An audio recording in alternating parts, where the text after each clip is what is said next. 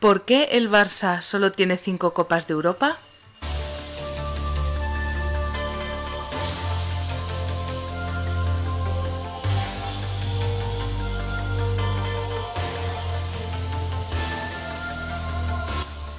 Un repaso histórico por el Barça de los últimos 75 años.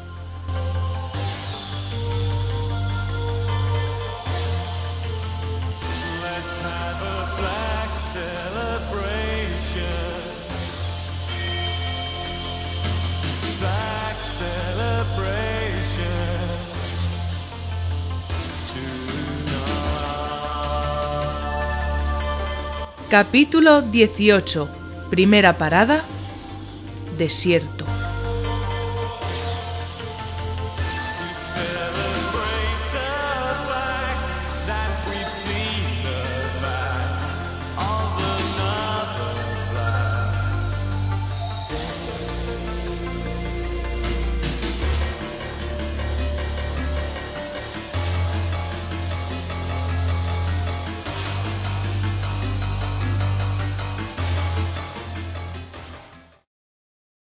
Bienvenidos a otro nuevo capítulo de la serie nostálgica ¿Por qué el Barça solo tiene cinco Copas de Europa? Estamos en el capítulo 18 y, como no, nos acompaña nuestro amigo Jesús Núñez. ¿Qué tal, Jesús? Hola, amigo Josep. Hola a todos, aquí de nuevo. Parece que eh, vivimos juntos ya, ¿no? Prácticamente. Y mira que estamos lejos, ¿eh? Sí, sí, sí, porque, porque to- todavía, todavía nos queda, todavía nos queda aquí hablar eh, largo y tendido de la historia del Barça y nos vamos a ir hoy a un año pues, pues clave en la historia del club, ¿no? Para bien o para mal, pero, pero absolutamente clave. Sí.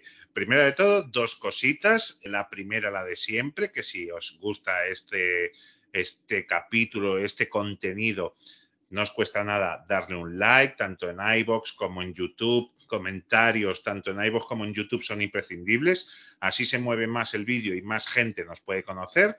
También eh, podéis suscribiros, así os enteréis en todo momento que estamos subiendo. Por ejemplo, estamos subiendo un capítulo diario de, partidos de mundiales, que nada, son cuatro o cinco minutitos por, capítulo. Y comentarios, ya os digo, imprescindible en YouTube, en, en iBox. Siempre que sean críticas constructivas, aunque no estéis de acuerdo con nosotros, entraremos. Si son halagos, mucho mejor. Y si son eh, críticas por criticar, no escribáis. Y luego, además, si, nos comentáis en Twitter, pues un, una masa más. No os cuesta nada. Eh, Jesús, yo y Sagra le echamos mucho tiempo a esto por amor al arte y solo os pedimos dos minutitos de vuestro tiempo. Y segundo, es que el libro de, de Jesús, que lo tengo aquí delante, que es 250 alineaciones vintage 1981-2004, lo tengo aquí delante, está genial y ya lo tenéis disponible tanto en librería deportiva como en la editorial librofutbol.com.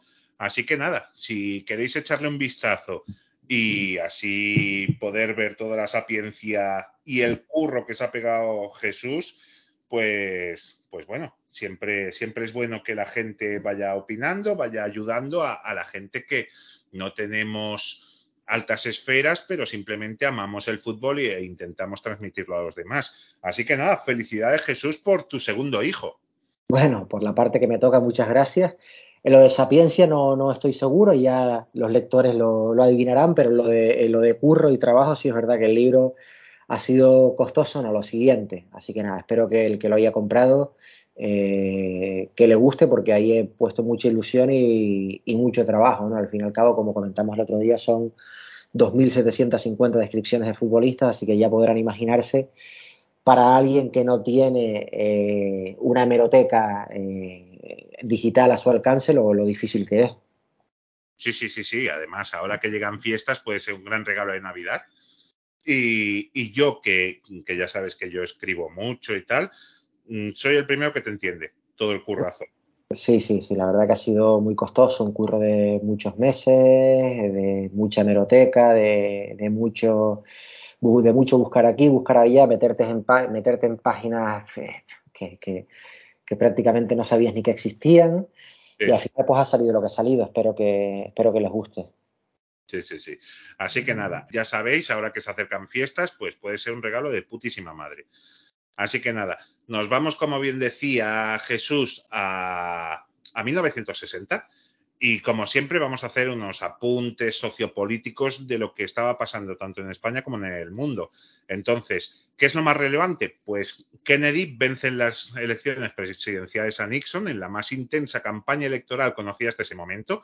Incluso hubo el primer debate electoral eh, transmitido por televisión entre, entre Nixon y, y Kennedy. E incluso hay un juego de mesa que es acceso a la Casa Blanca, que habla de esas elecciones.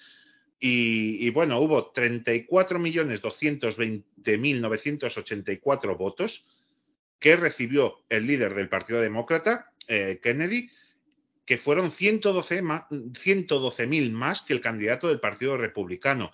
Los partidos yanquis, que son demócrata y republicano, no quiere decir lo que querría decir en España. No, es que tenemos que partir de la base de que en Estados Unidos no existe la izquierda como tal.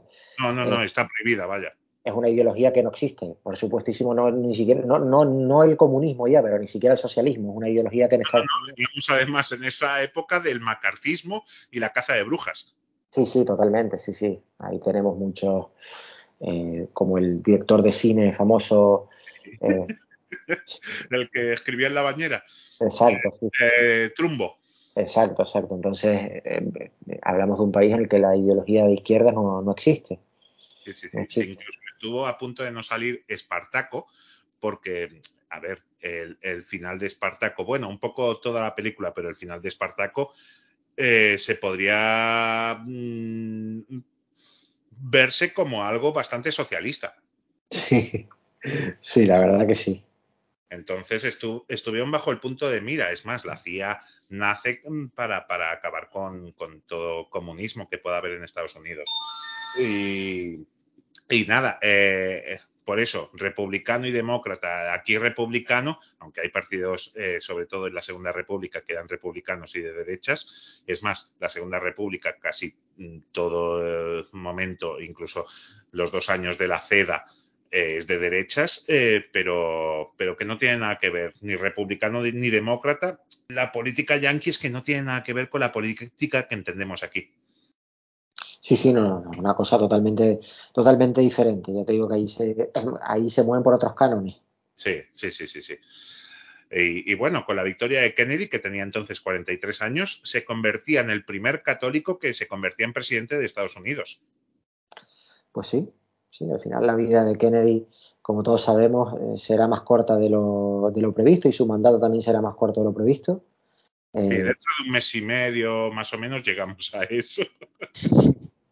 Sí, sí, exactamente. Y llegaremos a... Ya, ya te haré la pregunta sobre si crees que es la persona a la que acusaron o crees que hay otras cosas detrás, pero ya llegaremos, Jesús. Si en Estados Unidos había salido Kennedy, en la URSS, Brezhnev es elegido presidente del Soviet Supremo. Luego, nos vamos a España, donde un grupo de 600 sacerdotes vascos hacen un escrito protestando contra Franco y la falta de libertad. Eh, hoy en día, el clero es bastante de derechas. En su día, en esta década de los 60, muchísimo también, pero empezaba a surgir la figura del cura obrero. Sí, sí, sí. Eh, en, el, en, el, País Vasco y en muchos. En muchos en también en Madrid. En Cataluña, en Madrid, sí, esa figura eh, comenzó a existir, ¿no? Y como su propio nombre indica, eran sacerdotes que sin necesidad, no necesariamente no eran comunistas, pero sí eran reivindicativos. No, es que eh, ahí me refiero. Hay muchos sacerdotes de barrio, de pueblo, fuera ya su ideología y sus creencias, que han hecho mucho por la sociedad que han tenido cerca. Eh, hay muchos otros que no y han sido putos chivatos que han hecho que gente inocente acabara sus días en la cárcel.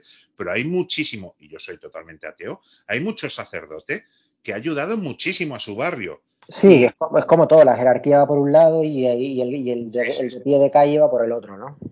Sí, sí, sí, pero los males de la iglesia no, no son culpa del cura de vuestra calle. No, no, no, mucho menos que hay curas de, de, la calle que también son malas personas, pues como en todas las profesiones, vaya. Entonces, hay un gran shock en Estados Unidos porque en 1960 se aprueba y se comercializa la primera pastilla anticonceptiva y es quizá el primer momento en el que la mujer se puede sentir más libre. Sí, sí, la verdad es que es un, eh, un- como se diría, en lugar de un pequeño paso para el hombre, un pequeño paso para la mujer y un gran paso para la humanidad, ¿no? Sí, sobre todo para la familia, porque eh, cuántos nacimientos no deseados por no haber anticonceptivos, porque yo diría, quizá me equivoco y quizá en los últimos años del franquismo se podía, pero yo diría que los primeros anticonceptivos no son hasta las elecciones que gana Suárez. Sí, sí, yo creo que sí, creo que estás en lo cierto. Diría, quizá me equivoco y a lo mejor en el de Strange se podían, porque había incluso una condonería en Barcelona que estaba así un poco de, de escondidas, que creo que abre sus puertas en el año 73, 74, pero ya es el tardofranquismo, esos años donde Franco eh, tiene la mano que es una manivela, pero hasta el 77 diría que legalmente no está permitido comprar anticonceptivos. Sí, yo diría que hasta esa época, y ya después viene el tema del divorcio, Sí, y eso es en el 81 u 82. 81, pero ahí es cuando empieza a haber un ligero aperturismo. Sí, sí, sí, sí. En ese año 60 tenemos el terremoto de Valdivia con 9,6 en la escala Richter. Es el más grande registrado desde que se tienen los, los registros. Causa más de 2.000 muertos y más de 2 millones de personas tienen problemas debido a- al terremoto. Y estamos ante Chile que en dos años tiene que albergar el Mundial. Sí, sí, la verdad que sí, una zona muy propensa también a, a- a cierto. terremotos. Años después, años después sucedería en Colombia, también sucedió en México, en fin. Sí, sí, sí, cierto. Bueno, en México también, eh, casi antes del Mundial, de 86. Exacto, sí, que se nueve, diez sí, sí. exacto. Eh, luego nos vamos a Cuba, que empiezan las nacionalizaciones de empresa, y la primera de ellas es United Fruits Company. Es un vídeo que eh, hay un vídeo en YouTube donde sale Fidel nombrando todas las empresas que van nacionalizando, mientras el, el- el pueblo que está presente en esas reuniones de- del principio del mandato de Fidel Castro ovaciona cada, cada empresa que, que se nacionaliza. Entonces, todo eso pasa mientras Estados Unidos hace ataques terroristas en el país caribeño. Según la CIA, en los archivos eh, desclasificados, porque hay una cosa muy buena de la CIA y es que desclasifican archivos según la importancia cada 25, 50 o 100 años. Entonces, según, los, eh, según la propia CIA, hay más de 600 ataques hacia Cuba. Sí, sí, claro. Eso es lo que sabemos. Ima- eh, eh, 600 atentados a Fidel, no 600 ataques a Cuba, 600 atentados a Fidel. Sí, sí, bueno, eh, al final eh, hace poco escuché o leí, no recuerdo dónde, que Fidel es la persona del mundo que más intentos terroristas, más intentos de asesinato ha sufrido. Sí, sí, sí, sí, sí. Es que ha sobrevivido, creo que eran a 11 presidentes. Madre mía, la gente que se alegraría en Estados Unidos, sobre todo en Miami, cuando eh, Fidel murió en 2016. Sí, sí, no, sin lugar a dudas. Entonces, Estados Unidos estaba haciendo ataques terroristas en el país caribeño, causan la muerte de más de 100 personas, que todo eso se obvia. Y por si fuera poco, Estados Unidos empieza el bloqueo, un bloqueo vergonzante que dura hasta el día de hoy. Y no es que sea un bloqueo de Estados Unidos hacia Cuba, sino que Estados Unidos amenaza a cualquier país que tenga eh, tratos con Cuba de que se le acaban los privilegios con Estados Unidos. Sí, claro, al final el que sufre es la población, ¿no? Que es la que menos culpa tiene de todo. Al final el tema de los bloqueos, eh, los principales sufridores no son los dirigentes, sino la población, la gente de a pie de calle. Sí, sí, sí. Tenemos, como bien dijo Jesús hace unos capítulos, empieza la era de las descolonizaciones y varios países eh, se independizan de, de sus protectorados, que es, la verdad es que ya el propio nombre eh, indica una condescendencia brutal, protectorado. ¿Estás protegiendo de qué? De ti mismo. Sí, Es, sí, eh, es un poco como el gorrilla que te pide un euro para que no te rayen el coche y dices, si me lo vas a rayar tú. protegiendo los bolsillos de los de siempre, ¿no? Básicamente. Entonces, ese año podríamos poner la canción de, de 1, 2, 3 por 25 pesetas. Tenemos países que se independizan: Argelia, Togo, Madagascar, Congo, Benín, Níger, Burkina Faso, Chad, República Centroafricana, Chipre, Gabón, Mali, Nigeria, Mauritania, Somalia, Ghana y Costa de Marfil. Sí, a propósito de Argelia eh, y la descolonización francesa, hay una película muy buena de eso, que se llama La batalla de Argel, que habla de eh, la represión brutal de Francia en Argelia. ¿eh? Sí, represión brutal sobre el movimiento de liberación argelino y demás, ¿no? Eh. De todo, de todo, ¿no? Francia, la verdad es que eh, como, como, cualquier, como cualquier potencia en los países No, colonizadores. Hay potencias eh, peores y en este caso España, que tenemos una leyenda negra, dentro de lo mal que ha tratado España sus colonias históricamente, es quizá el que mejor las ha tratado. Sí, sí, porque después está el caso del Congo belga, que es una brutalidad. era una era del rey. Sí, sí, sí, claro, el Congo del rey Balduino, ¿no? Sí. Eh, y después el tema de Argelia, en fin, eh, cualquier país donde Gran Bretaña haya puesto los pies, sí, la India, etcétera, etcétera. Australia con todos los indígenas. Sí, sí, sí, tremendo. O sea, eh, España tiene una leyenda negra en ese sentido, tanto con la Inquisición, con eh, la- las colonias, etcétera. Y es cierto que se hicieron muchísimas cosas mal, y, y lejos yo de ser un patriota, la verdad. Eh, es cierto que se hicieron las cosas mal, pero comparado con otros países como Francia, como incluso Holanda, como Gran Bretaña, eh, como Bélgica, España ha sido hermanitas de la caridad. Pues sí, sí, ahí tienes razón, ahí tienes toda la razón, es cierto. En 1960 se juega la primera Eurocopa de, de fútbol y la final en, en París es entre la URSS y Yugoslavia, que hablábamos el otro día tú y yo sobre, sobre el fútbol del Este y aquí triunfa totalmente. Sí, sí, claro, un gran momento del fútbol del fútbol este, ¿no? Tendrás también, a- a- hablando de Yugoslavia, al Partizan de Belgrado, y jugará una final de la Copa de Europa en años venideros. Eh, la selección rusa está en, un, está en un gran momento, tiene un nivel muy alto, después será subcampeona de la Eurocopa también cuatro años después. En fin, un gran momento del, del fútbol del este, ¿no? Que al final le faltó quizás una Copa de Europa. Recordemos que el primer equipo en ganar la Copa de Europa del Este es el Steaua de Bucarest en el año 86. Bien. Eh, entonces, hasta este entonces, pues el fútbol del Este sí había conseguido títulos europeos. El Dinamo de Kiev ganará dos, dos Recopas de Europa, que es el gran, el gran equipo del fútbol soviético. Será el Dinamo de Kiev de Blokhin primero y luego jugó con Balanov y con Sabarov como estiletes. Ganará la, también Blokhin, pero ya ha venido a menos. Ganará dos Recopas de Europa. Sí. Eh, el Estrella Roja ganará la Copa de Europa del 91, es el último equipo del Este que ha ganado una Copa de Europa y probablemente el último equipo del Este que nuestros ojos verán ser campeón de Europa, porque ya va a ser prácticamente imposible con el fútbol globalizado y la Liga más de por medio, un equipo del Este gane la Copa de Europa, eso es prácticamente imposible. Eso antes era posible porque recordemos que en los países eh, detrás del muro de Berlín, eh, los, los jugadores, los futbolistas eh, no podían salir de, de, su país al extranjero hasta que ya tenían una, una, edad considerable. Entonces, pues claro, el este agua se aprovechó de eso porque la mayoría de sus buenos futbolistas no podían salir de Rumanía, ¿no? Ya los futbolistas irán saliendo de Rumanía ya con 30 años, muchos, a, fútbol, a, equipos menores ya, porque ya tienen una edad ya considerable, eh, muchos a Francia, y con los yugoslavos pasa lo mismo, ¿no? Recordemos los problemas que tuvo Ramón Mendoza para sacar a Prosineski de la Estrella Roja. Tuvo que pagar bastante. Claro, claro. Entonces, claro, eh, se consideraban poco menos que patrimonio nacional y, y, y bueno, no podía. Pelé también, ¿eh? Sí, sí, sí, exactamente. Lo que pasó con el 82. Sí, sí, sobre todo eso, en regímenes autoritarios, pues ese tipo de cosas pasaban, ¿no? Pasaban. Eh, al fin y al cabo, deportivamente, evidentemente está claro que para los equipos y era mejor porque, porque les hacía ser mucho más competitivos y no solamente la Copa de Europa. Eh, el Dinamo de Tbilisi ganará la Recopa de Europa en el año 81. El Magdeburgo gana la Recopa también.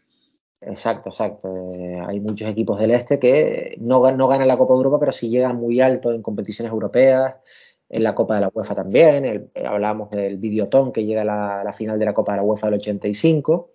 Y, en, y, en, y, la clave era esa, ¿no? que los futbolistas no podían salir de su equipo hasta ya una edad en la, en la que se consideraba que estaba ya en plena cuesta abajo y los mejores años los tenían que dedicar a su país.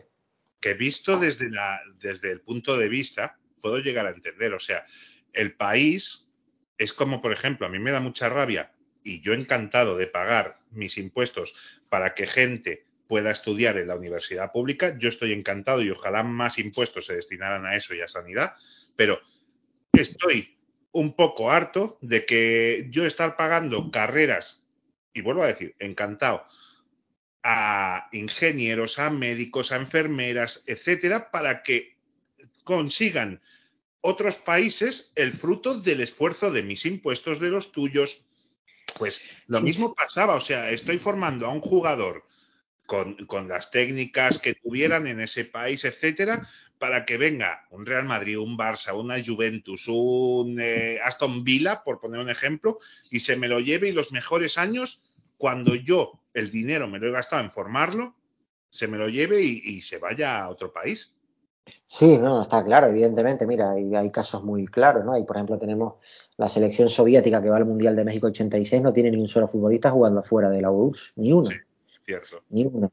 Eh, la selección húngara que va al Mundial del 86 tampoco. Después, eh, un año después del Mundial, se irá de Tari al Eintracht de Frankfurt. Eh, pero, pero bueno, es muy difícil ver a futbolistas del este fuera. Cuando se No. fueron, no triunfaron. No, no, y aparte les costaba muchísimo, sobre todo a los futbolistas soviéticos. Hay muchísimos casos de estos futbolistas que crecieron al cobijo de, sobre todo Valery Lovanovsky, que era el entrenador soviético de todos los tiempos, que les costaba muchísimo adaptarse no solo a otro fútbol, sino a otro tipo de vida, ¿no? Eh, A otro país. Les costaba muchísimo. Ahí tienes casos de estrellas soviéticas que se fueron fuera y fracasaron. Los más evidentes, Savarov en la Juventus o Belanov en el Borussia Mönchengladbach, ¿no? Sí. Sí, sí, entonces, sin embargo, los yugoslavos sí tenían, sí, por, quizá por su carácter y su personalidad, los yugoslavos sí digamos que eran apuestas seguras, apuestas seguras, ¿no? Sí.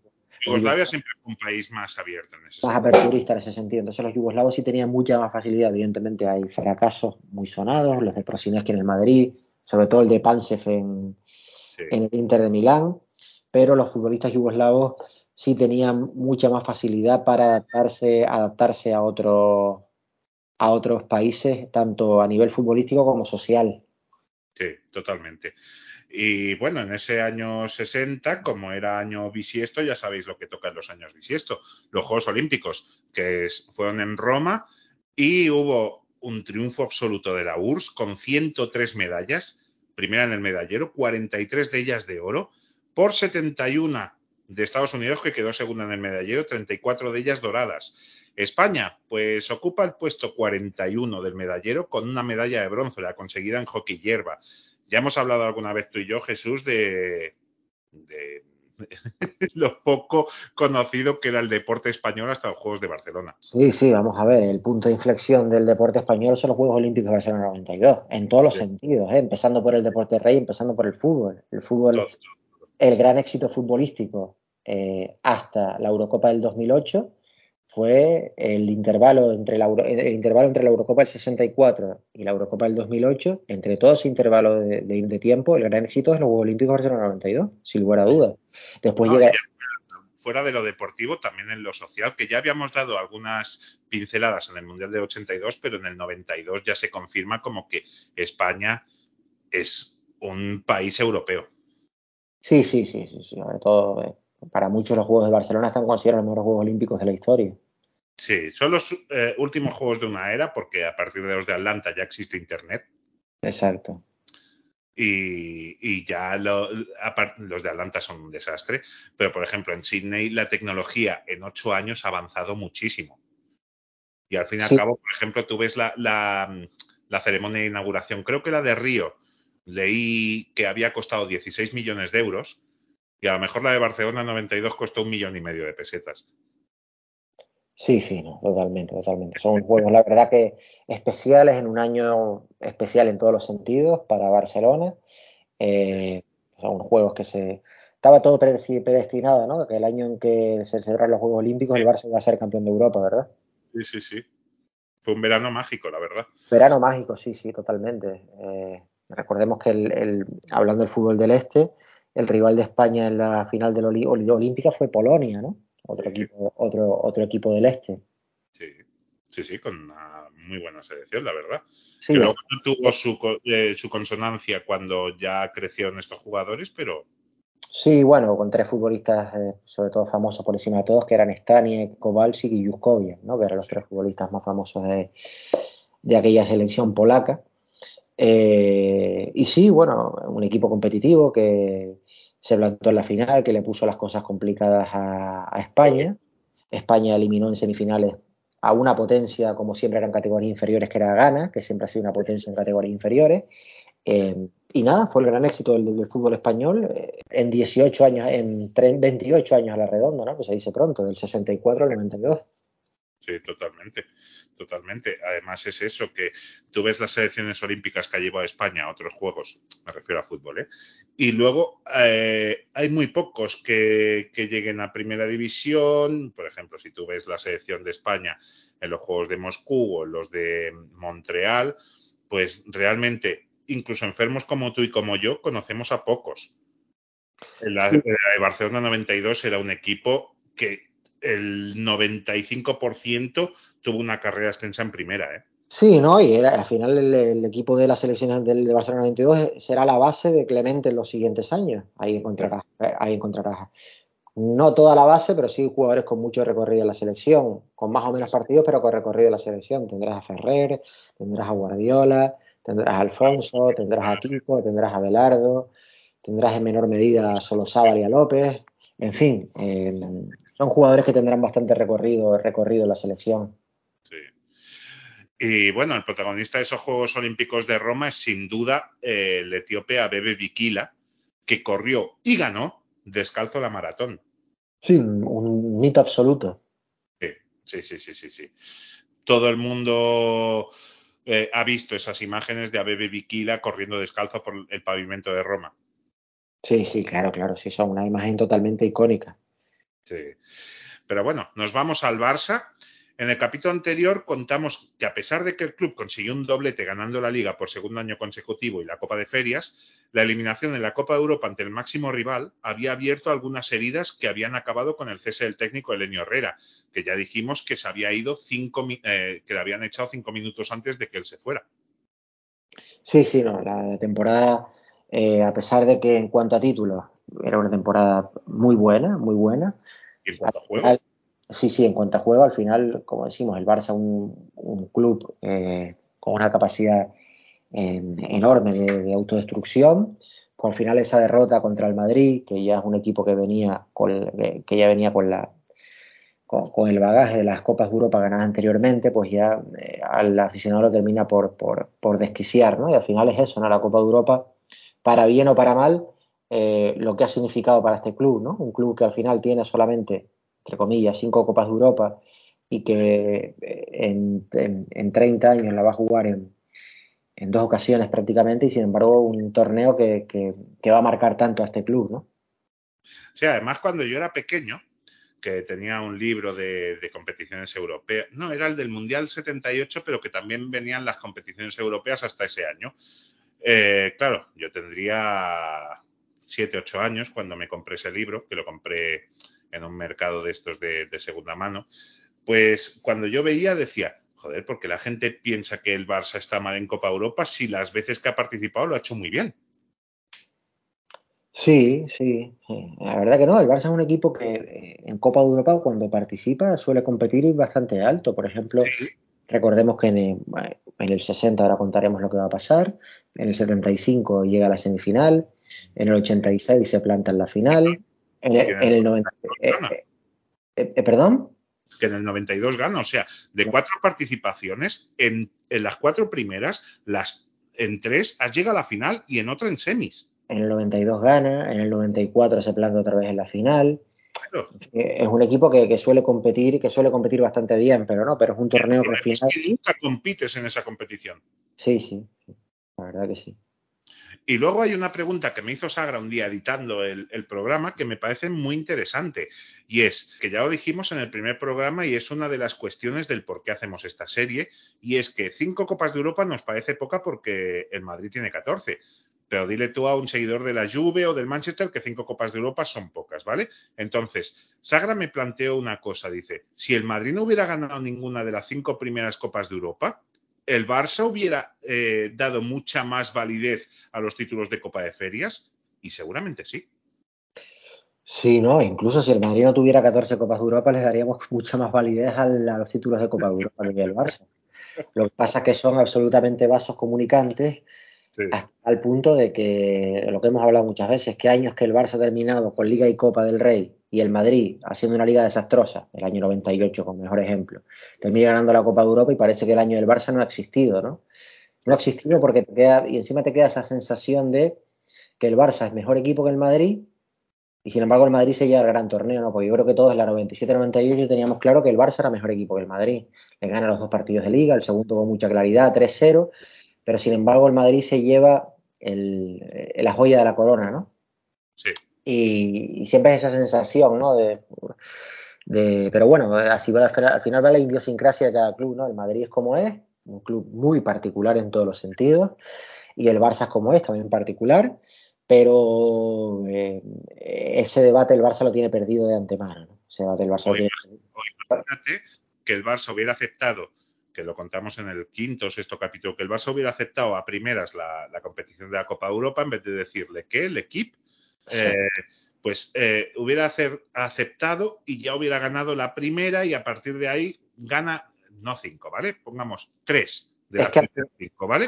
Y el Real Madrid hubiera ganado dos copas de feria. A lo mejor el órgano propagandístico que tienen desde la capital, que es enorme, es un altavoz enorme en toda España, hubiera dicho que la competición buena es la Copa de Ferias. Claro, es que me tienes que dar- quedarte con una cosa, ¿no? Eh, eh, cuando hablan de la quinta del buitre, y con razón habla muy bien de la quinta del buitre, ¿no? Y de la- hablan de las remontadas europeas de la quinta del buitre, las remontadas europeas de la quinta del buitre fueron en Copa de la UEFA. Sí, No nos olvidemos de ello. Es cierto que la Copa de la UEFA era una competición potente. La competición de la Copa de la UEFA que juega aquí la quinta del buitre es una, competición muy potente. Pero no todas las eliminatorias eran contra equipos muy potentes. No todas. ¿eh? esa ante el Videotón. La final del 86 es ante el video, del 85 es ante el Videotón. Es cierto que por el camino te encuentras un Anderlecht, te encuentras, Inter. te encuentras un Borussia Mönchengladbach, te encuentras sobre todo al Inter en la, fe- en la semifinal del 86, incluso al Colonia en la final del 86, que es un buen equipo, pero eh, no deja de ser Copa de la UEFA, ¿no? Y sin embargo, eh, el aura que ha ganado la Quinta del Buitre, las remontadas europeas de la Quinta del Buitre, el, el aura que le ha dado esas remontadas europeas han sido en Copa de la UEFA, eso en el Barça sería impensable. Sí, Eso sí, el Barça sí. sería impensable, ¿no? Y al fin y al cabo el Barça está compitiendo contra un monstruo que es el Madrid, en el buen sentido de para el Madrid. Está compitiendo, al final es un equipo inalcanzable porque la distancia entre Barça y Madrid no la han marcado las últimas pues, cinco Copas de Europa de nueve del Madrid. Eh, ahí no primeras. la distancia entre Barça y Madrid la marcan las cinco primeras Copas de Europa en Europa y en Liga el intervalo de tiempo que va del año 60 al año 90. Ahí hay una distancia que es imposible de remontar, que nosotros no estaremos vivos, no estaremos vivos cuando el Barça, si algún, si algún día el Barça, no en Copas de Europa porque parece ahora mismo ya eh, un caso perdido, pero no estaremos aquí cuando el Barça tenga más ligas que el Madrid. Yo creo que hay un momento, hay un momento en que se palpa en el ambiente de que el Barça puede superar en ligas al Madrid. Y es la etapa, 2011. la etapa de Guardiola.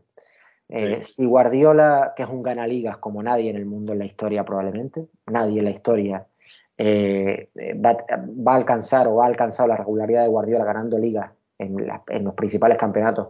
Dejamos un lado la Bundesliga, pero en España y en Alemania, eh, España, en España y en Inglaterra. Ahí hay un momento, ahí hay un punto que si Guardiola tú le pones a Guardiola un proyecto que es imposible en el Barça, porque el Barça aguantar 10, 12 años es imposible, para Guardiola y para cualquiera, pero si tú a Guardiola le pones en el le pones un- le pones 12 años de proyecto en las manos, Guardiola pone el palmarés de la liga patas arriba. No tengo la menor duda. Totalmente. No tengo la menor duda. Si Guardiola tú le das 12 años de proyecto, o sea, 12 años de proyecto, vamos a poner las cosas en un sitio. Uno siendo el Barça y otro siendo Guardiola. O sea, imposible porque son un club y una personalidad tremendamente particulares los dos, ¿no? Sí. Eh, pero si tú a Guardiola le das 12 años de proyecto, Guardiola pone el palmarés de la liga patas arriba. Y esa es la primera vez, esa es la primera vez en la historia contemporánea en que el Madrid se ha visto realmente con la soga al cuello, de decir, uff, esto no me gusta, ¿eh? Sí, sí, sí, sí, no sí. Es, es así, es lo que tú dices. La distancia de ligas locales se produce Sí. del 60 al 90, porque mientras el Barça gana del 60 al 90 dos ligas, el Madrid gana 19.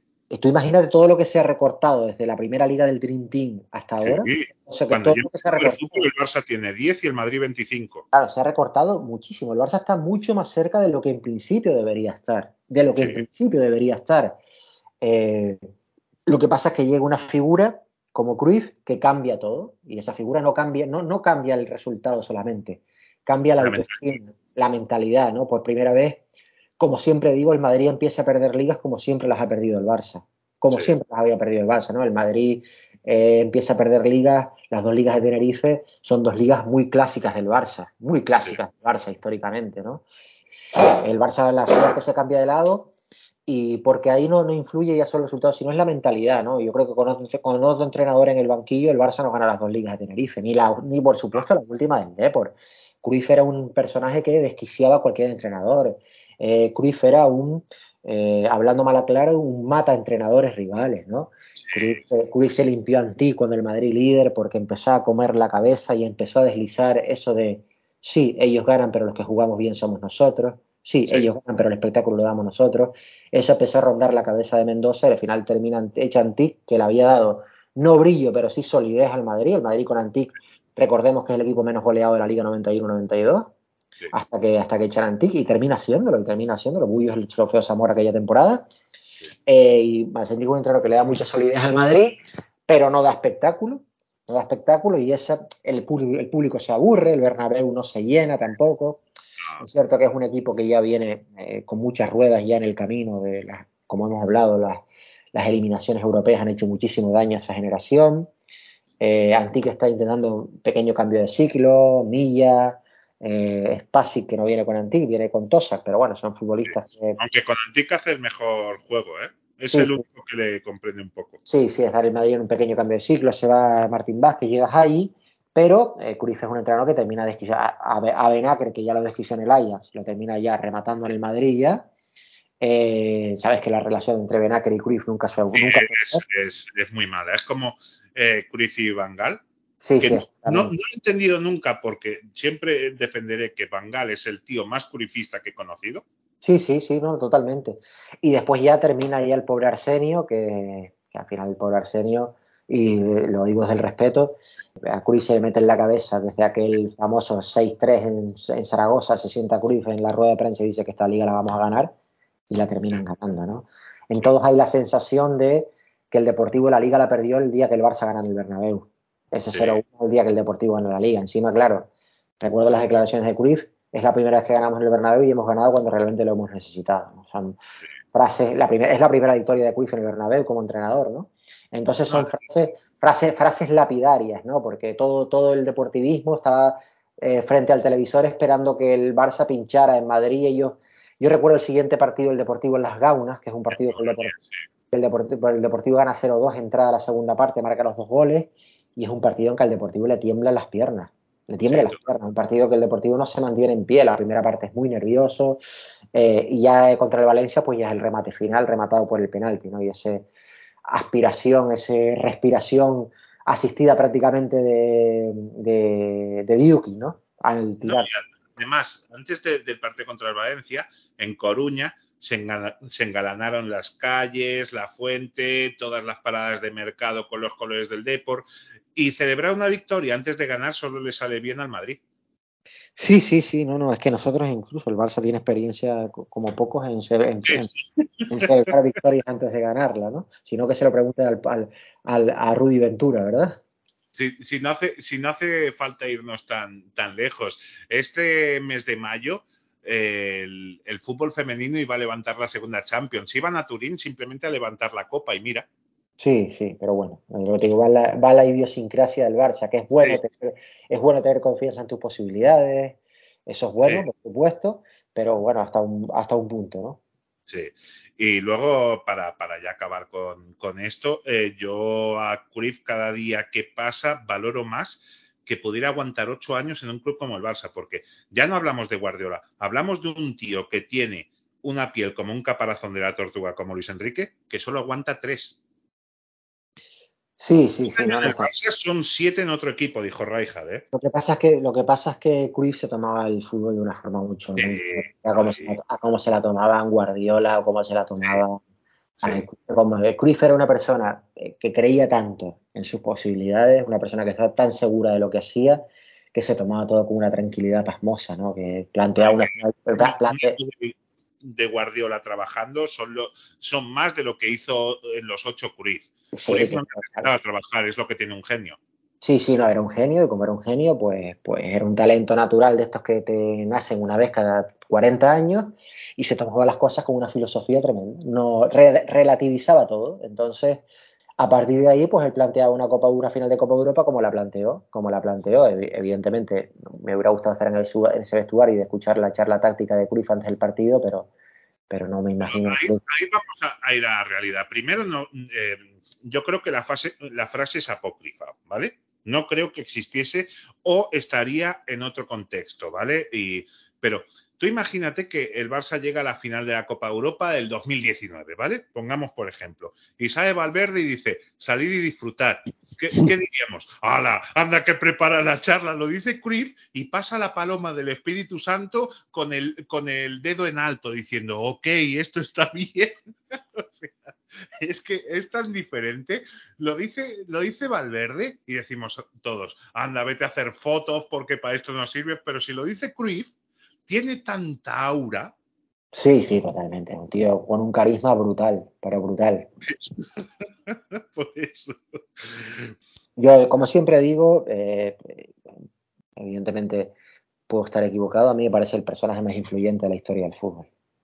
A mí me parece Sí. que nadie, nadie ha influido tanto en el deporte como futbolista y como entrenador. Como futbolista lideró un equipo generacional como era el Ajax. El Ajax de los 70 es el que, el que marca punto de inflexión entre el fútbol, entre el fútbol europeo y el fútbol, y el fútbol sudamericano. Es el que eh, marca esa línea tanto en el Mundial del 74 como con sus tres Copas de Europa y ahí marca eh, una, una nueva forma de entender el fútbol. Y después, eh, como entrenador, más allá de los éxitos que consiguiera en el Barça, por, por, por, por lo que aporta al fútbol español en general, ¿no? Por el fútbol español el que se encuentra, que, al, al- el que, que- él encuentra en el año 88, que es el fútbol de la heroica, de la raza y de la furia en su máxima expresión, Sí. con, con la, con la excepción de la quinta del buitre, y el fútbol que, que deja, ¿no? Y el fútbol que deja, ¿no? Y todo lo que ha venido después, ¿no? Eh, todos beben de las aguas de Cruz, ¿no? Como futbolista lo podríamos comparar con Maradona, con lo que ha llevado, porque yo lo siento, pero Pelé eh, es cierto que tanto Maradona como Cruyff tenían muy buenos jugadores a su alrededor en la selección de Holanda, en Argentina, en el Ajax, etcétera, ¿vale? En el Nápoles. Eh, pero Pelé tenía una selección de órdago a su disposición. No niego lo de Pelé, ¿eh? me parece un tío que ha jugado cuatro mundiales y ha ganado tres, eh, está fuera de, de- de la regla. Pero, pero sí es cierto que Cruyff trascende como jugador y como entrenador. Muchos dirán, Zidane también. A mí es que yo creo que si le preguntas a los jugadores del Madrid, ¿qué te ha enseñado Zidane? Claro, sí, sí, pero es que, claro, es que, que, eh, la trascendencia de Cruz va mucho más allá, de los- más allá de los resultados, Sí. ¿no? La trascendencia de Cruz va en el juego, ¿no? Va en, en, en- en- en meter unos, meter, introducir una, introducir unos parámetros que en España no existían, ¿no? O que, eh, en fin, esta- vivíamos en una España Pero poco- siempre como, como, siempre digo, siendo justo, con la excepción del Madrid y la Quinta, porque ni siquiera el Barça, el Barça, el Barça al que llega a Cruz es el Barça que es, el Barça al que llega a Cruz es un Barça que, sobre todo es la llegada de Benables, que es un equipo que destaca sobre todo por el físico, la estrategia y, y Sí. sobre todo por eso, ¿no? El equipo, es el equipo más físico de España, es el Barça. El equipo eh, eh, más dotado físicamente de España es el Barça junto con el Athletic. O sea, con jugadores muy, muy fuertes físicamente, Víctor, Calderé, Julio Alberto, eh, Migueli, jugadores muy diferentes a los que a los que llegan con en el año 88. Sí. Es eso, yo siempre pensaré que quizás su ciclo como entrenador en el 96 se había acabado, para mí no, pero mm, puedes pensar así, dos años malos, aunque a mí la 95-96 no me parece mala. No, no, a mí tampoco, a mí tampoco. Eh, y sobre todo cuando estás en un inmerso en un, en un cambio de, de siglo total y absoluto. Y la media edad es de 22 años. Claro, claro, exacto. Eh, pero yo a Cruyff sí que le hubiera dado un cargo como el que tenía Ferguson en el Manchester. O sea, no te involucres en el día a día entrenando y todo el rollo. Eh, o incluso de Pero director. bueno, a- algo, que, algo que no hacía Johan, lo de involucrarse en el día a día tampoco era algo que iba mucho con Johan, ¿eh? Johan te tomaba las Bueno, se metía en todos los fregados, estaba ahí también, ¿eh? Sí, sí, pero era alguien que se tomaba las cosas con mucha. sí. Sí, sí, sí, sí. Además tiene una cosa que tienen los, los holandeses, eh, que es eh, una sinceridad arrebatadora. Eso viene por el calvinismo y todo el rollo. Y, y a mí siempre me gusta la gente que va de cara. Entonces, tanto Johan como en este caso también Mangal, Cocu también recuerdo muchas declaraciones muy sinceras y tal, eran gente que si te tenían que decir algo a la cara, te lo decían. Sí, sí, sí, totalmente, sí. Esa temporada 59-60 la acabó Enric Rabasa, que no estaba en ninguna apuesta para dirigir al equipo en la 60-61, pues solamente era un parche. Qué bien nos hubiera tenido, eh, qué bien nos hubiera ido tener a Samitier para hacer la reconstrucción del equipo en ese momento, Jesús. La verdad, la verdad que sí. Y sobre todo eso, ¿no? Que la temporada termina un, una- un anterior, un, un- un entrenador diferente al que la empezó y hace doblete es para, para hacerlo, para hacérnoslo mirar, ¿eh? Sí, sí, sí, totalmente. A pesar de las dos ligas consecutivas, de las dos victorias en la Copa de Ferias, el ánimo en el seguidor barcelonista era de derrotado, con una desunión horrible, con feroces críticas de los opositores a la gestión económica de Miró Sanz. También había palos a la gestión del presidente barcelonista debido a su franquismo exacerbado, cosa que se oponía con los sentimientos de una afición que había sufrido la dictadura en su época más cruel. También había quejas sobre la gestión económica y su exultante presidencialismo, siendo muchas decisiones fruto del pronto de Miró Sanz. Entonces, para limpiar el nombre del presidente, la directiva sacó un libro donde explicaba la situación económica del club y todo lo que se había hecho durante esos años de mandato, como los planes y proyectos de futuro, o sea, una autofelación. Se le dio muchísima publicidad y la intención de Miró Sanz era que ese libro fuera como una Biblia para los culés. Según el libro, no había crisis, sino todo lo contrario, ya que el Camp Nou había hecho posible la existencia de un patrimonio potente y garantizaba la estabilidad económica. ¿Dónde habremos escuchado tú y yo eso, eh, Jesús? Comparaban el activo del club, que en 1950 era de 10 millones y medio de pesetas, al actual, en el 60, que pasaba de los 300. Se hablaba de un beneficio en la 59-60 de más de 15 millones de pesetas, aunque una auditoría externa hecha en ese verano habla de un déficit, ya que muchas operaciones se estaban registrando para el próximo ejercicio, y esas operaciones en las que el Barça deudaba dinero ascendían a más de 18 millones de pesetas. Entonces, un socio compromisario lee las cuentas publicadas por el club y las de la oposición y, tras leer ambas, estima que la temporada 59-60 se cierra con un déficit de 3.891.217 pesetas. Y todo eso sin empezar a pagar los dos créditos que empiezan a partir de la 60-61. Sí, no, esto era el, eh, el perfecto ejemplo de lo que estaba por llegar, ¿no? Sí, sí, sí, sí.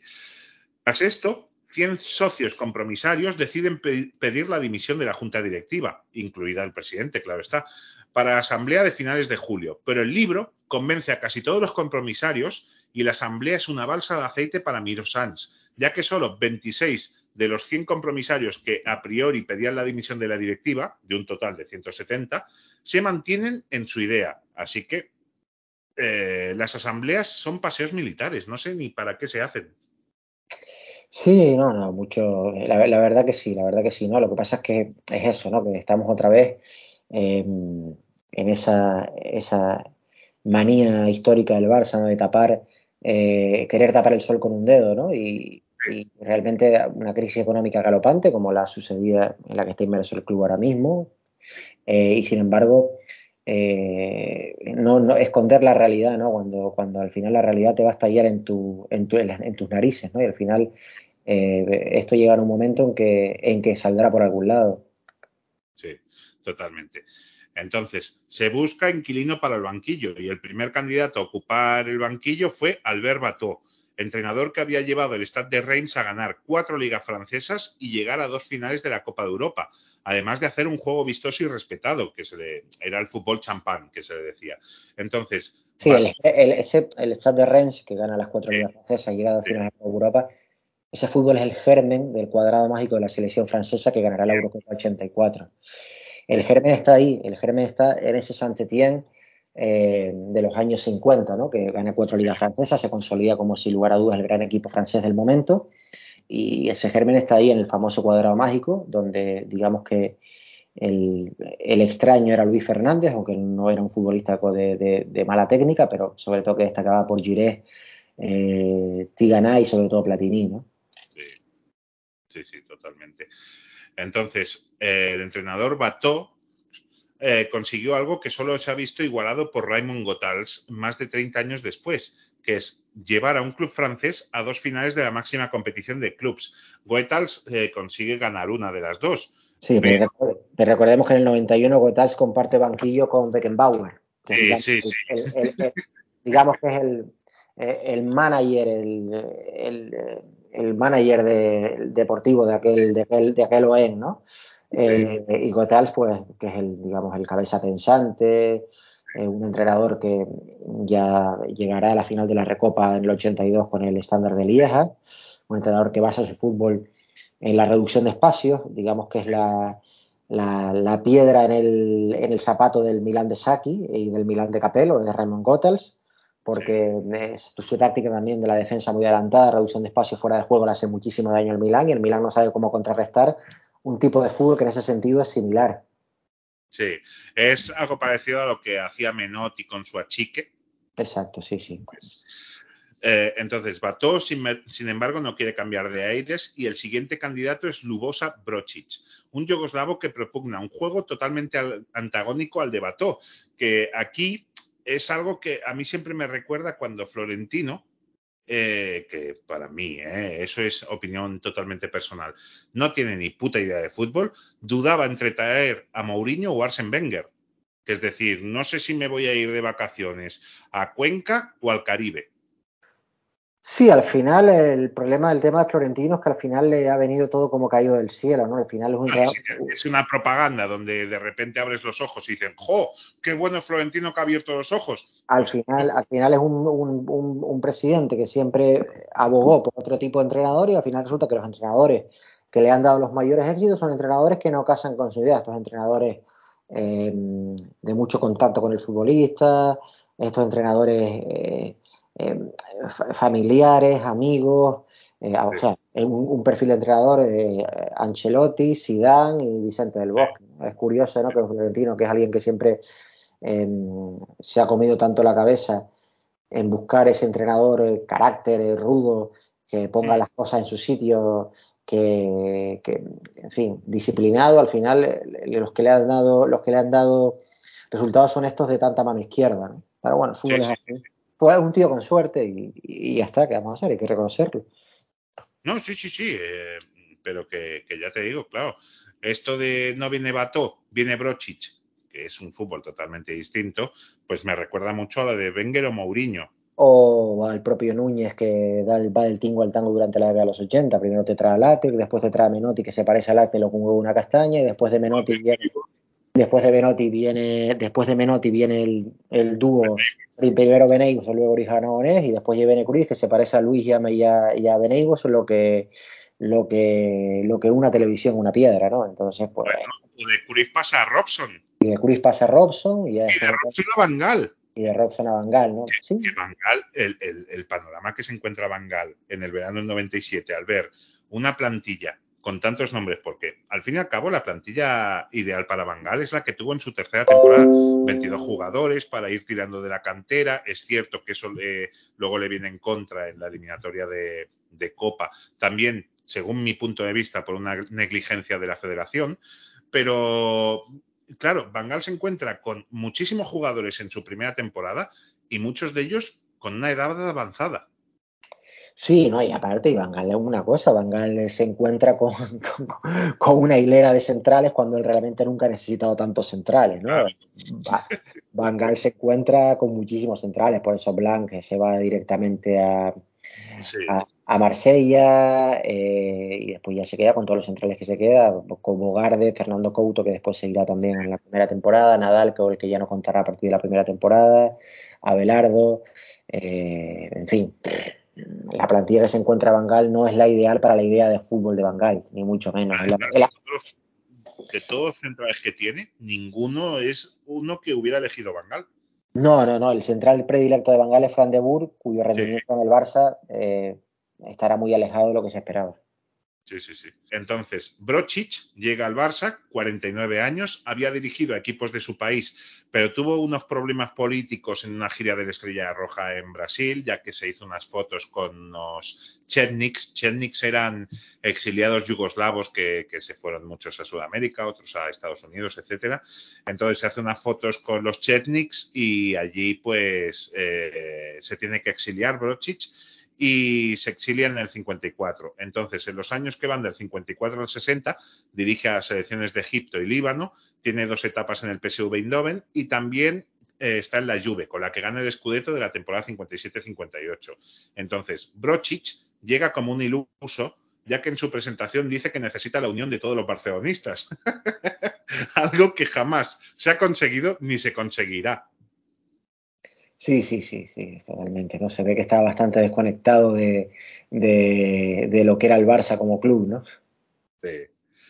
Entonces hay un grave problema con el técnico yugoslavo y es que la Federación Española no reconoce el título de entrenador de Brocic, ya que no se tienen relaciones con la Federación Yugoslava, porque era del otro lado del muro.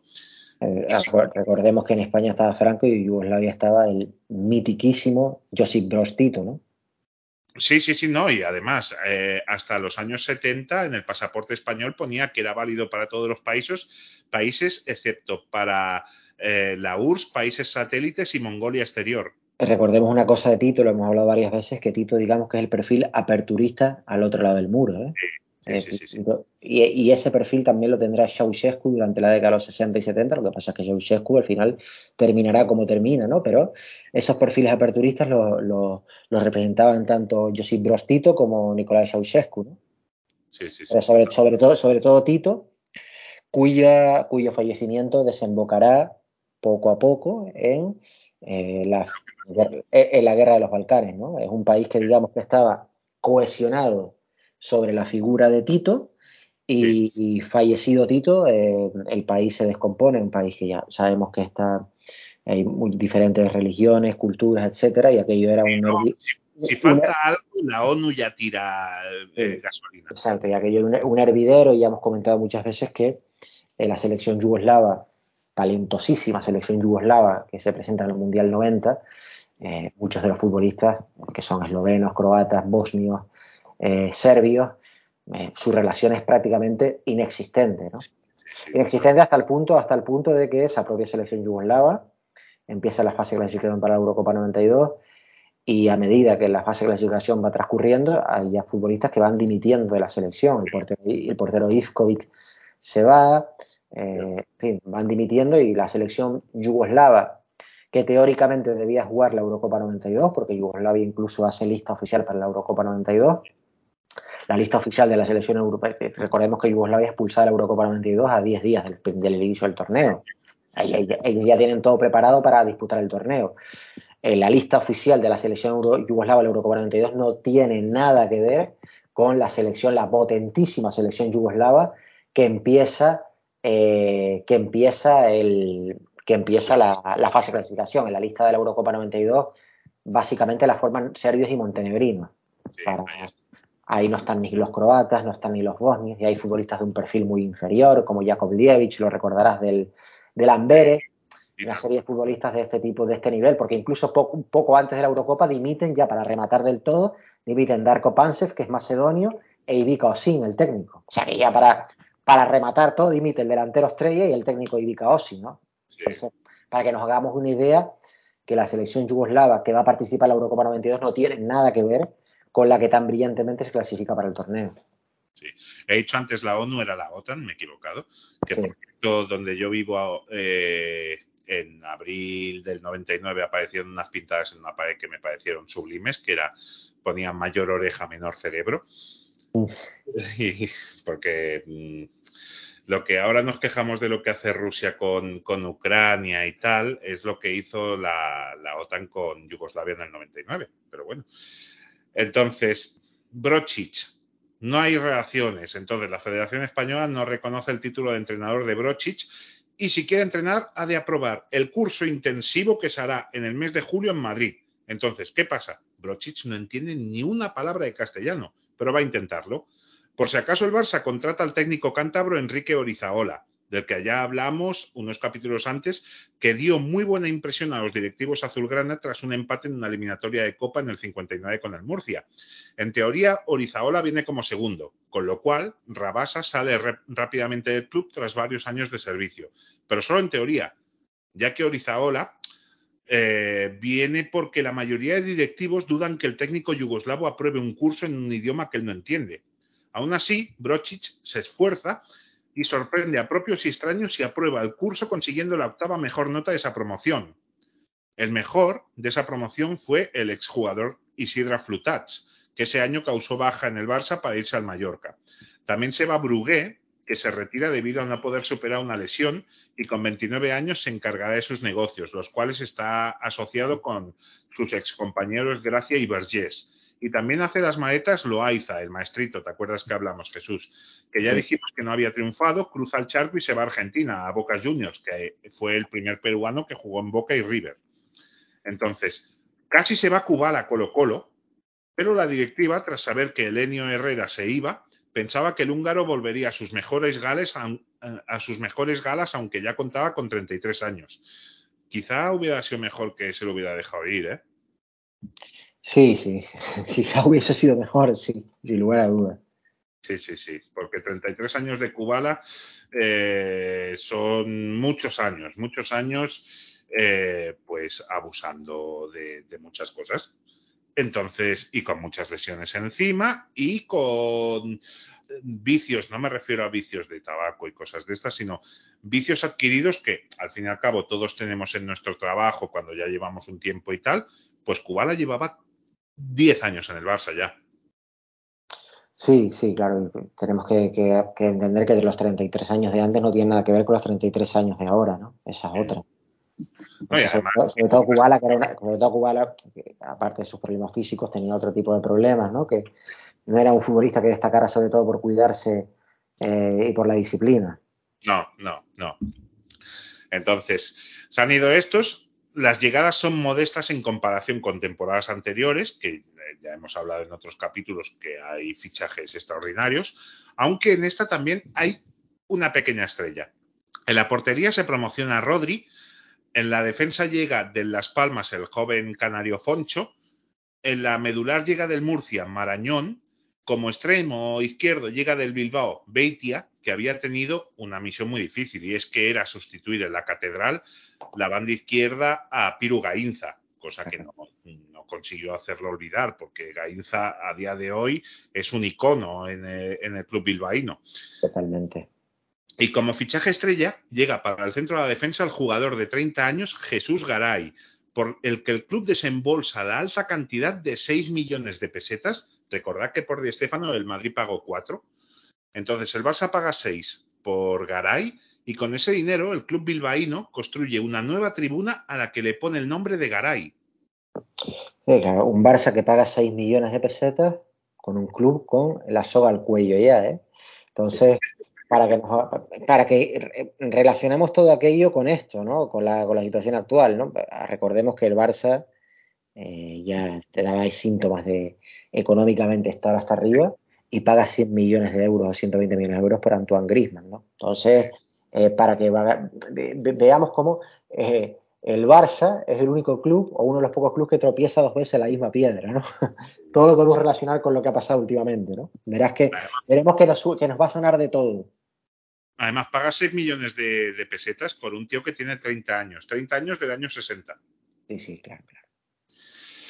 Pero bueno, los jugadores, eh, digo, ya desde el principio llama la atención en el vestuario el carácter de Brocic, un hombre extremadamente educado que pide por favor y gracias a cada frase que intenta conjugar en un idioma que no domina.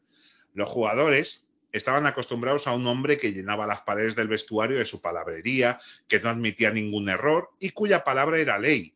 También la plantilla estaba acostumbrada a que les hicieran un marcaje al hombre fuera de los terrenos de juego, ya que HH era muy estricto con las dietas y las salidas nocturnas. En cambio, Brocic era un caballero y no pudo dominar un vestuario que estaba cansado de trabajar y además el yugoslavo no contó con todo el apoyo que debía esperar de su segundo, que se había visto a un solo paso de conseguir ser el inquilino del banquillo azulgrana.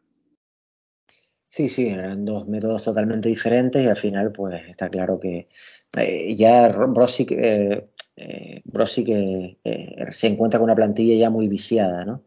Y con un Sí, es vestuario lo que le pasa al, al Barça en enero del 2013, que tras Guardiola, que exige un montón, y con Tito Vilanova y tal, pero Tito Vilanova tiene la enfermedad y quien dirige al equipo es Roura. Entonces ello se convierte en un carnaval.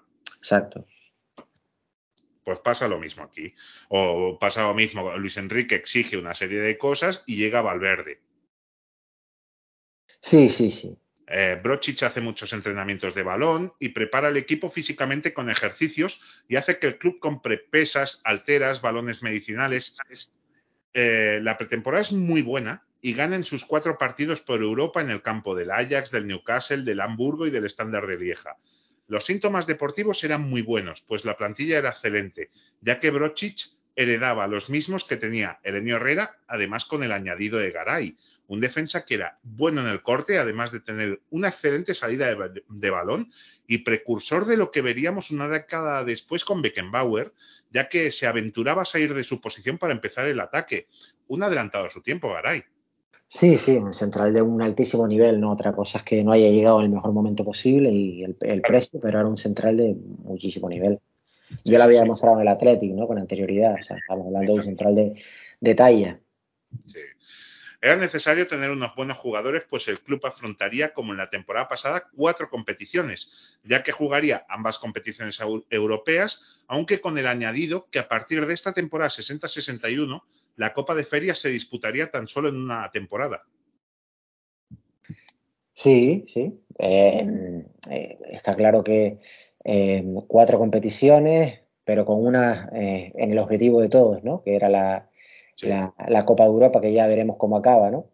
Y esta sí. Copa de Ferias, que como hemos dicho muchas veces, ¿no? En el imaginario colectivo eh, quedará tan injustamente quizás tapada, ¿no? Injustamente olvidada, olvidada, pero al fin y al cabo es un título que eh, le sirvió al club para en determinados momentos de su historia asomar la cabeza. Sí, totalmente.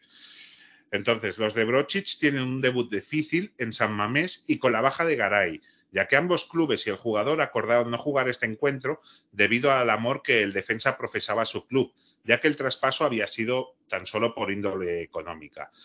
Igualmente se dio una gran imagen venciendo 0 a 2 con dos goles de Cibor.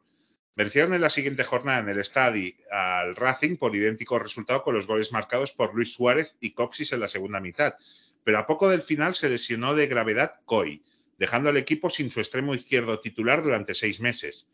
Igualmente, la lesión del gerundense no molestó en demasía a la afición, ya que no se valoraba mucho al jugador al que se le tachaba en muchas ocasiones de frío.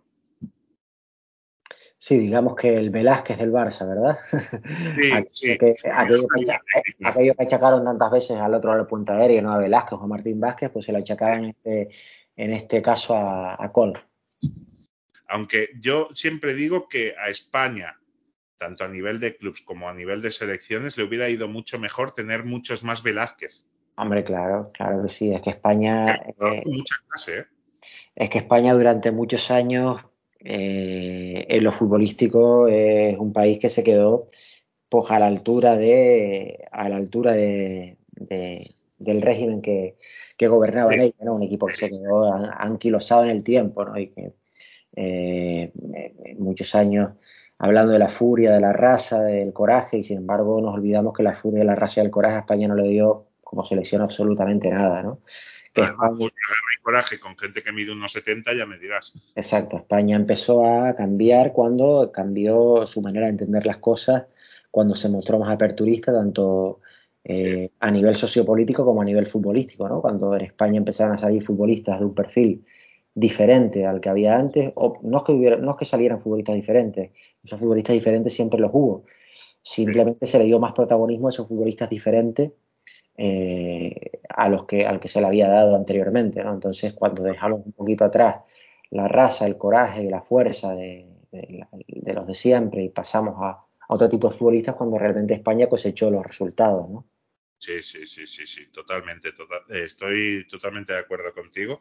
Y ya te digo, hay una anécdota muy buena con Velázquez, e indica lo mucho que ha cambiado el fútbol, y es que Velázquez un día se presenta en el Bernabéu conduciendo un Mercedes que le había prestado un amigo. Entonces, Bernabéu lo ve, sería años 73, 74 más o menos, y Bernabéu le suelta una de esas típicas santiaguinas diciendo que como se atreve, que como lo vea un aficionado que está luchando hasta final de mes, eh, que muchas veces se priva de muchas cosas para poder eh, ir al Bernabéu y como lo vea con un Mercedes, que qué clase de ejemplo está dando al aficionado. Entonces, al día siguiente ya Velázquez eh, fue con, con su SEAT 1400, algo así, y ya no volvió a pasar. ¿Cómo ha cambiado? Totalmente, sí, sí, totalmente. El Barça consigue vencer en la tercera jornada por 1-3 en Heliópolis al conjunto entrenado por Fernando Dauzic. Coxis adelantaba a los culés, pero antes del descanso empataba el delantero del Betis, Janko Dauzic, hijo del técnico bético y por lo tanto sobrino de Kubala, que no viajó a Sevilla porque tanto con Herrera como con Brocic el húngaro no jugaba a domicilio. En la segunda parte, Luis Suárez y Coxis ponían el 1 a 3 final. Se debuta en la Copa de Europa ante el campeón belga, el Lierse, que planteó el partido jugando totalmente a la defensiva para evitar salir goleados. Y no fue hasta la segunda parte cuando Cibor abría el marcador. Suárez marcaba el segundo y sellaba media clasificación para octavos.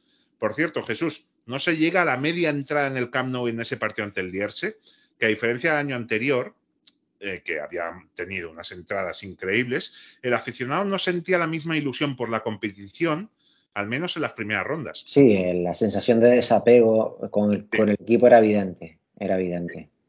Totalmente. Se vence por 2 a 0 al Racing con ambos tantos de Kubala en una tarde tranquila arbitrado por el salmantino José Plaza, que ya hablaremos de él en el futuro. Eh, se vence fácilmente por 0 a 3 al Diers en la vuelta con un gol de Villaverde y dos de Baristo, pero el equipo sufre las lesiones de Kubala y Coxis que estarían el siguiente mes sin jugar. Son muy frecuentes eh, en esta temporada las lesiones de muchos jugadores del Barça. Luego, al final del capítulo, pesarán. Ya lo veremos. Siguió líder en la siguiente jornada el equipo azulgrana, aún con la derrota que sufrió en el Metropolitana, en el Metropolitano un gol de Enrique Collar y otro del angoleño Mendonza, que, que, luego acabaría en el Barça, dieron la victoria a los colchoneros. Cierto que el conjunto de Brochich tenía muchísimas bajas importantes, como, atención, ¿eh? Kubala, Coxis, Tejada, Luis Suárez y Cibor. Es que, ¿qué bajas tiene el Barça? Además sí. de Coy. Sí, sí, no, no, bajas de un nivel de un nivel altísimo, ¿no? Pero el equipo más allá de las bajas ya no iba como la temporada pasada, ya la diferencia era latente. Por si fuera poco, en el Metropolitano uno de los suplentes que tenían que aprovechar la oportunidad, Suco, fue expulsado. Entonces, en esa jornada, el conjunto blanco, el Real Madrid, gana en Mestalla y hace que ambos equipos empaten a puntos tras disputarse cinco jornadas. Entonces, el día de la raza, 12 de octubre, empieza el Barça su participación en la Copa de Ferias. El sorteo no fue benévolo y el rival era la selección de Zagreb con la ida en Yugoslavia. Brocic no viajó, ya que se había exiliado del país balcánico y, como pusiera un pie, eh, iba preso. Y el encargado de dirigir el equipo sería Orizaola. Aún así, el equipo saca un muy buen resultado y empata uno. Ante unos 50.000 espectadores se juega la vuelta la semana siguiente y el equipo yugoslavo sacó los primeros sonidos de desaprobación hacia el equipo cuando Markovic ponía al filo de la media hora el 0 a 2. Suárez a, corta distancias antes del descanso y en la segunda mitad el equipo dio toda una lección de bravura y en los primeros 25 minutos marcó tres goles más, obra de Eulogio Martínez, Jensana y Cibor, para poner el 4-2. A poco del final, Pasic marcaba el 4-3 definitivo y el Barça ya estaba en cuartos.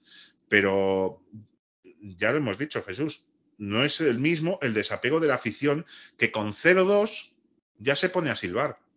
Sí, sí, no, no. La, la, última, la eliminación europea con el Madrid la temporada anterior, eh, la marcha o el cese de Herrera, eh, habían dejado a, al Barça en una situación muy comprometida con, con el aficionado, ¿no? Y Totalmente. es un ejemplo muy, muy, muy, muy evidente de, de, este Barça tan, tan volátil, ¿no? Que es capaz de pasar del, del todo a la nada en un espacio tan corto de tiempo. No, y además, eh, la nota que saca el Barça que narramos en el capítulo anterior, donde pone a jugadores de peseteros. Sí, sí, sí. Claro. Acuérdate en el motín del Esperia cómo recibe la afición a, a los jugadores tras el bueno, motín. A, a, Julio Alberto hasta le zurran. Sí, es verdad. es verdad. Que a Julio Alberto hasta le zurran. Es que el motín de la Esperia, el, el se revuelve, ¿no, Julio ¿Eh? Alberto? Sí, sí, se revuelve, sí, pero vamos, es que, es que aquello, aquello había que estar allí para vivirlo, ¿eh? Sí, es una sí. situación muy comprometida. Tengamos en cuenta que eh, el partido posterior al motín de la Esperia es el clásico Barça 2, Real Madrid 0. eh, que enci- encima de eso hay que hacerle pasillo al Madrid porque el Madrid gana la liga. Eh, menos mal que el PSV Eindhoven nos echó una mano, porque si el PSV Eindhoven no nos, echó- no nos echó una mano, no sabemos, no sabemos cómo hubiera acabado aquella temporada, no lo sabemos. Eh, aquel, aquel partido se convierte en un plebiscito contra los futbolistas, ¿no? Con Sí, sí, sí, sí. aquello con pancartas en los que se les pone a caer de un burro. Eh, fíjate que estaba el vestuario del Barça, que en ese motín de, del Esperia, Lineker, como la cosa no va con él, dice, yo paso. Y Schuster ni se presenta. Schuster dice, Sí, Schuster- sí, pero Schuster- Schuster ya sabemos cómo es. Sí, sí, Schuster dijo, a mí me dejaron tirado cuando tuve los problemas con la directiva, búsquense en la vida ahora ustedes. Pero Lineker, que es un tío que hace vestuario, pasa totalmente. O sea, imagínate la relación que había en ese vestuario que dice, yo paso. Sí, sí, sí, no, no, total, total. Era, Como no va conmigo esto, que dices, no sé, era, vamos a ver, era, una, era, un, era una plantilla que ya venía viciada antes de la final de Sevilla, ya venía viciada antes de la final de Sevilla. La final de Sevilla fue la estoca definitiva a una plantilla que venía viciada. ¿Qué pasa? Que encima en la final de Sevilla no se puso, no se, no se supo hacer por parte de la directiva el análisis ideal. Y el análisis ideal, que era que aquello ya no había dónde agarrarlo, ni a plantilla ni a Benables, el análisis ideal, en vez de hacerlo de esa forma, lo que hizo Núñez fue renovar a, a bombo y platillo, ¿no? Todo lo que le pidieron, todo lo que pidieron se les daba, ¿no? Entonces, claro, tú te pones a pensar cómo es posible que un equipo que hace la temporada que hace, que viene de la derrota, si no la primera, la segunda, la- cada, cada cual que le ponga el, que la ponga la la- pongo la que- primera. ¿eh? la primera, que viene de la derrota más traumática de la historia del club y encima como recompensa les renuevo porque supuestamente vienen con ofertas de Italia, del calcio, que a saber de dónde vienen esas ofertas si es que son ciertas. Entonces, claro.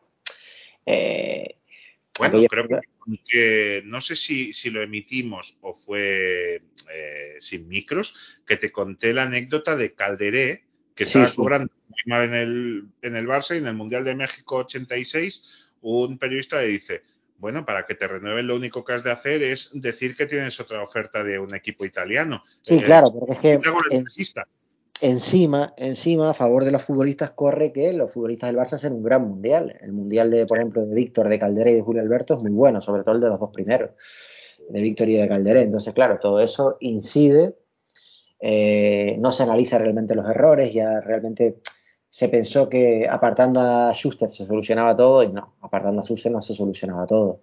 El Barça ficha muy caro porque el Barça hace cuatro fichajes de Redumblón, que son Subizarreta, Roberto Fernández, Mark Hughes y Gary Lineker.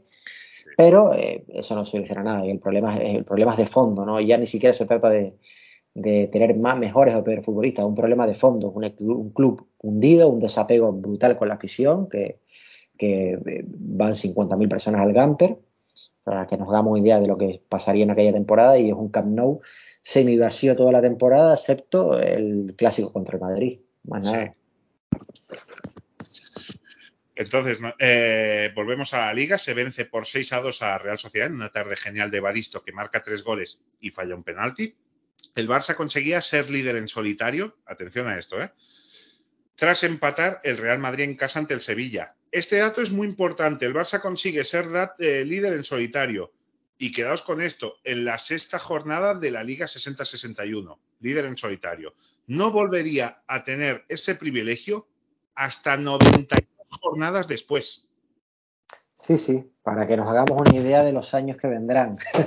Creo que lo acabas de describir perfectamente, acabas de describir perfectamente la situación, ¿no? Eh, no, nos No, vamos a, no, Nada, Jesús sin ser líderes en solitario. no nos vamos a adelantar, no nos vamos a adelantar, vamos a seguir el transcurso de este capítulo, pero eh, podemos hacernos una idea de, de- de los años en los que vendrán, ¿no? De- digamos que, eh, como hemos hablado muchas veces, a partir de esta temporada donde se marca la distancia sideral del Real Madrid en ligas que tanto nos ha costado recuperar. Sí. Es que la jornada siguiente se pierden al Tavix, el campo del Elche, por 2 a 1.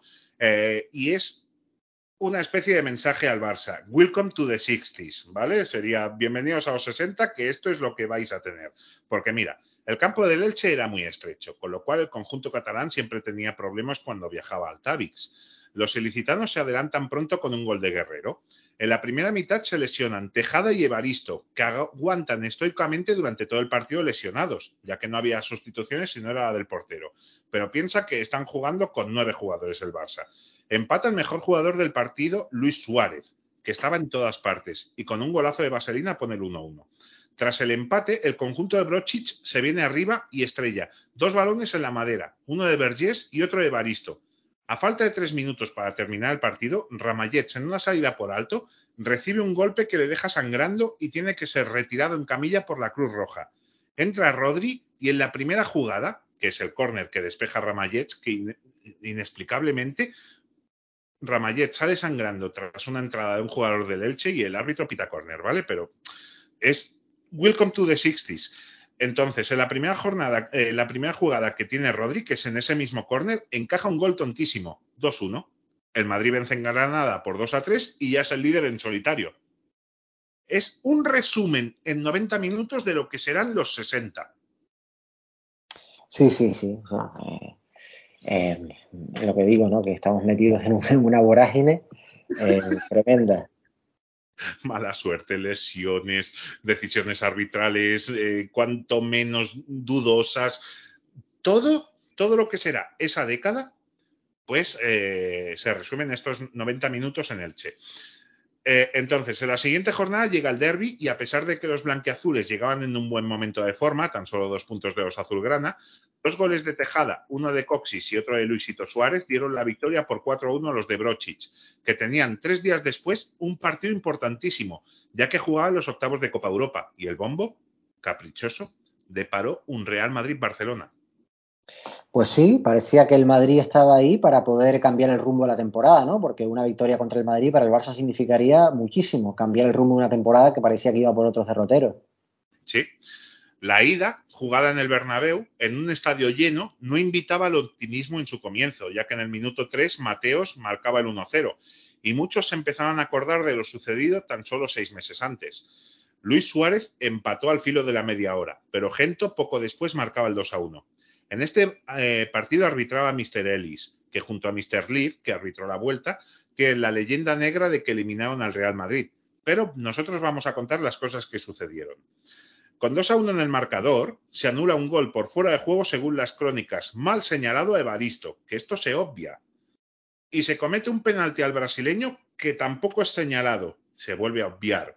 Pero a poco del final viene la jugada por la que claman los madridistas en la ida ya que el Linier señala fuera de juego de Coxis, pero Mr. Ellis no le hace caso y el húngaro recibe una patada en la, entr en la entrada del guardameta blanco. Entonces, el árbitro pita penalti y el guardameta blanco, Vicente, reconoce tras el partido en declaraciones que sí que fue penalti, pero que no tendría que valer la jugada porque era fuera de juego.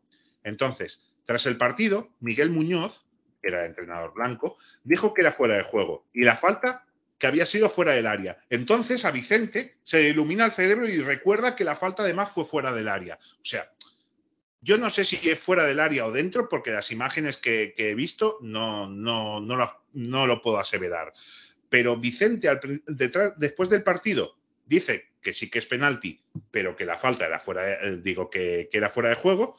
Miguel Muñoz sale diciendo que era fuera de juego y además la falta era fuera del área y entonces Vicente dice, sí, sí, sí, sí, era fuera del área, era fuera del área. Hay algo que no me cuadra aquí. Ni a ti ni a mí.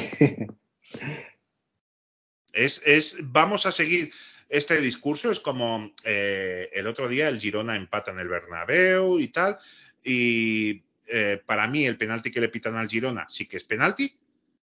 El segundo gol que marca el Madrid que se lo anulan, para mí el portero no tiene controlada la pelota, así que para mí tendría que ser gol, pero eh, según la, las normas y tal, lo que leí es que no tendría que haber sido gol. Y entonces todo el madridismo, eh, el madridismo tóxico, eh, estoy hablando, o sea, yo tengo amigos como, eh, José Martín, que es un madridista con el que se puede hablar, y también hay culés de, esta índole, o sea, no, es culpa a nadie. To toda la prensa afín a, a las conspiraciones, dice que le quieren robar la liga al Madrid y tal, y se olvidan de que en el minuto 93 el árbitro pita un fin, eh, el final del partido en una contra el Girona. Eso lo obvian. Sí, sí, sí, sí, sí, no, no, claro que aquí cada uno barre, cada uno barre para, para donde más le interesa. De todas formas, el debate de los árbitros es cansino. A mí no hay cosa que me parezca Sí, más mí soporífera. me, me- me- me jode muchísimo, la verdad. A mí no hay cosa que me parezca más soporífera que los arbitrajes. Al final en una liga la gana siempre el mejor Sí. y, y ya está. Y ya está. Y ya Pero, está. eh, ¿qué, qué nos ha quedado aquí? Que los árbitros roban al Madrid. ¿Por qué? Porque este gol en fuera de juego tal, pero obvian un gol, según las crónicas, mal anulado a Evaristo y un penalti no señalado. Todo eso no nos ha llegado. Sí, sí, claro. Eh, y sobre todo las crónicas de antes, ¿no? Donde no había esa capacidad para, para, para, para, para eh, realmente asegurar, eh, asegurarte que, que todo había sido de una, de una, de una forma, de, de la, de la forma en que, por la que muchos creen, ¿no? Al final eh, no, no hay, no hay una certeza, no hay una certeza, no hay una certeza audiovisual que pueda permitirlo, ¿no? Y para quien dude de la veracidad, tan, eh, he, he mirado las crónicas desde Barcelona y desde Madrid. Pues o sea, sí. mm, eh, aquí eh, yo estoy hablando, leyendo las dos crónicas. Yo he visto vídeos del partido, pero claro, las imágenes son las que son, tal, y ni en Barcelona ni en Madrid critican al arbitraje. Y tú puedes decir, ah, no, porque estaba Franco. Vale, puedes no criticar el arbitraje, eh, que hay unas críticas demoledoras en los años 60 y 70 hacia el arbitraje, que daba igual si estaba Franco o no. Pero además, los árbitros eran ingleses. Así que a Franco le daba igual. Sí. Pero, pero bueno, entonces el árbitro pita eh, penalti, Suárez marca de penalti el 2 a 2 y lleva la eliminatoria ardiendo a Barcelona. Entonces, el Camp Nou se viste de gala para ese partido y hubo un lleno absoluto. Por fin, ¿no? Sí. Entonces, vamos a contar las cosas como fueron. En el minuto 30 hay un centro al área. Ramallets despeja. Hay una patada de gracia Canario dentro del área. Sigue la jugada, la recoge, Cana eh, la recoge Canario y marca el 0-1. Digo, del Sol. La recoge del Sol y marca el 0-1. Pero Mr. Leaf lo anula por carga al portero barcelonista en el área pequeña. Se puede pitar. También se anula un gol a Evaristo por considerar el árbitro que había falta anterior y no dejar la líder a ventaja, que esto también se nos obvia. Antes del descanso marca Vergés un golazo desde fuera del área, 1-0. En la segunda parte vuelve a anular el árbitro inglés un gol a Pachín por fuera de juego, a mi parecer totalmente inexistente. Y otro agente por Orsay, que en mi opinión tampoco lo es. O sea, al Madrid se le anulan tres goles y para mí dos de ellos no se les tendría que haber anulado. Sí, la verdad que fue una eliminatoria muy polémica, todo hay que decirlo. Sí, sí, sí, sí, pero, pero claro, si, si es polémica, vamos a poner sobre la mesa toda la polémica. Es de lo que yo me quejo, Jesús. Sí, sí, claro, claro. Es que aquí lo que te digo, en este país eh, el tema arbitral al final eh, ha consistido en que todos barren para, para su lado, ¿no? Yo no estoy diciendo que el Madrid saliera beneficiado o perjudicado. Para mí hay dos goles eh, que se les anuló en el Camp Nou que no tendrían que haber sido anulados. Y el fuera de juego de Coxis en la ida, no lo sé porque la, no he podido ver las imágenes, pero ni los periódicos de Barcelona ni los de Madrid dicen nada al respecto, ¿vale? Pero también es cierto que se anula un gol a Evaristo, que tanto en la ida como en la vuelta, que se deja de señalar un penalti al brasileño en la ida, y todo eso no nos ha llegado a nuestros días. Solo Eh. parece que Mr. Ellis y Mr. Leaf eh, quisieran joder al Real Madrid. Sí, sí, la verdad que la verdad que, que al final, eh, lo que te digo, una eliminatoria muy polémica, pero, pero creo que al final eh, pasó el que al final mejor lo hizo en el global de los dos partidos. A falta de ocho minutos del final, Olivella hace un tiro cruzado y vemos uno de los momentos mágicos en la historia del Camp Nou, porque salta en plancha Evaristo que supera en su salto al guardameta Vicente y de cabeza marca el 2 a 0. Para mí, ya lo dije en un programa, uno de los momentos top 10 en la historia del Camp Nou. Sin lugar a dudas. Y la historia del Camp Nou y la historia del Barça, no es Sí. el top 10, pero, pero anda cerca, ¿eh? Sobre Sí, todo por, sí. Lo que, por lo que significa, ¿no? Por, sobre todo por, por lo que significa, porque dejas en las tocadas por primera vez a un equipo generacional como es el Madrid de las cinco Copas de Europa. No, y además es una instantánea que queda, es una instantánea genial recogida por el fotógrafo y es preciosa. Y en cualquier libro de historia del Barça ha de estar esa foto. la del gol de Baristo. Sí, sí, sin lugar a dudas. Canario marcaba el 2 a 1 final y con ello el pentacampeón, con muchísima polémica, como bien decía Jesús, quedaba eliminado de su competición y el Barça conseguía llegar a cuartos en una competición que quedaba aparcada hasta el mes de marzo. Hubo algún diario madrileño, no se quejaron del arbitraje, lo vuelvo a decir, ¿eh? Eh, he leído el Marca, he leído el Mundo Deportivo. Hubo algún diario madrileño que titulaba El Barcelona elimina a España de la Copa Europa, que 30 años después lo veríamos en las palabras de Chendo. Sí, sí, exactamente. Eso mismo estaba, eso mismo estaba pensando. Entonces, en Liga el Barça ganaba 0-2 en Mestalla con dos goles de Ribellas, pero no pasaba del empate a dos en el Camp Nou ante el Sevilla. Tras haberse jugado un tercio de la competición, comandaba la tabla el Real Madrid con 16 puntos, uno más que el Barça.